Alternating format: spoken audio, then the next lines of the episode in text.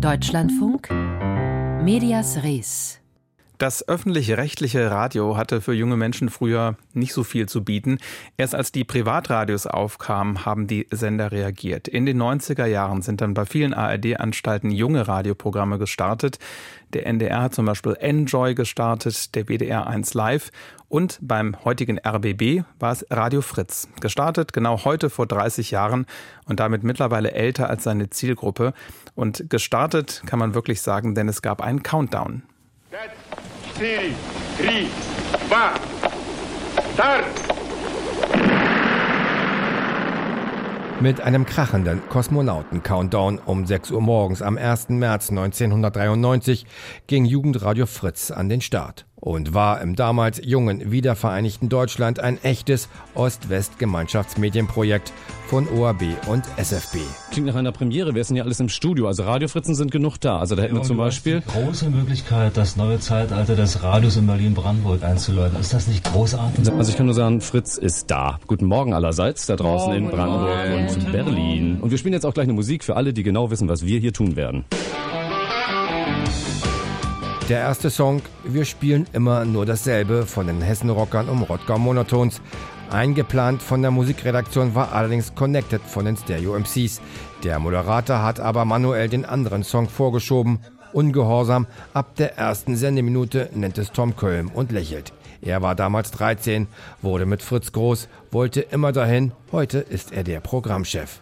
Der Start war damals keineswegs nur berauschend, sondern auch mit heftigem Zoff unter den Radiomachern verbunden, die aus verschiedenen Welten, aus Ost und West kamen. Die haben sich hier, glaube ich, in den Fluren angeschrien und bei Vollversammlungen, weil da natürlich wirklich Konflikte aufeinander gerauscht sind. Sage ich jetzt sehr vorsichtig, aber ein alter SFB-Pathos, wir haben noch alles gut gemacht und die Kollegen aus der ehemaligen DDR, die sich neu erfinden mussten. Hervorgegangen ist Fritz aus Rock Radio B des damaligen OAB des Ostdeutschen Rundfunk Brandenburgs und Radio for You des SFB des Sender Freies Berlin.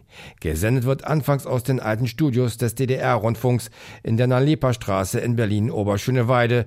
Nur wenige Monate später zieht man nach Potsdam-Babelsberg in das Radiohaus des heutigen RBB. Allererster Gast im Fritz-Studio ist Sven Regner von Element of Crime. Sven, schön, dass ihr vorbeigekommen seid zur Taufe von Fritz. Grüß dich. Okay, das erste Song, den Element of Crime hier live für uns spielen werden. Wieder ein Tag für Fritz, ein besonderer Tag. 100 freie, 25 feste Mitarbeiter machen aktuell das Programm für gar nicht mehr so junge Menschen. Denn laut einer aktuellen Höreranalyse macht der Anteil der unter 20-Jährigen bei Fritz nur rund 7% aus. Ein Viertel der Hörerinnen und Hörer entfällt auf die 14- bis 29-Jährigen, für die laut Programmauftrag Fritz Radio macht. Knapp die Hälfte der Fritz-Fans sind älter als 40. Wenn man ein Programm hat, was man lieb gewonnen hat, mit dem man groß geworden ist, das hat eine emotionale Bindung. Und natürlich haben wir deshalb auch HörerInnen, die über 30, über 40 und über 50 sind. Auch wenn wir für die überhaupt kein Programm machen. Aber die lassen eben auch uns nicht los. Die eigentliche Idee mit der Jugendwelle Fritz wird man groß. Wenn man dann aber wirklich aus der Pubertät raus ist, dann sollen die Fritz-Hörer, so die reine Lehre, zu den anderen Wellen des RBB gehen, etwa zu Radio 1, Inforadio oder der Landeswelle Antenne Brandenburg. Wir kriegen Geld für eine Zielgruppe 14 bis 29. Das ist eine unterrepräsentierte Kohorte im öffentlich-rechtlichen Verwertungssystem. Und wir tun gut daran, das Geld dahin investieren, wo wir diese Leute erreichen. Rund 65.000 Hörerinnen und Hörer erreicht das Programm nach einer aktuellen Messung. Nicht schlecht, denn es ist ungefähr genauso viel wie zum Start des Senders vor 30 Jahren. Bei Fritz sieht man sich letztlich als Einstiegstor in das öffentlich-rechtliche System, meint zumindest Fritz Wellenchef Köln, ein Anfang 40-Jähriger. Das sei auch der Programmauftrag, junge Menschen mit sauber recherchierter Information und guter Unterhaltung zu locken und man will überraschen. Mit Sicherheit. Also ich glaube, genau darin liegt der große Mehrwert, dass du andere Musik auch mal kennenlernst und wir reden voll viel mit den Leuten. Ne? Wir haben eine Talksendung. Das sei das Lagerfeuermoment, das Radio eben noch liefern könne. 2011 sorgte der Sender Fritz bundesweit für Schlagzeilen, als der daraufhin geschasste Moderator Ken Jepsen in seiner Sendung antisemitische Verschwörungsmythen verbreitete. Fritz. Fritz. mit Tim Lindenau. Tim Lindenau.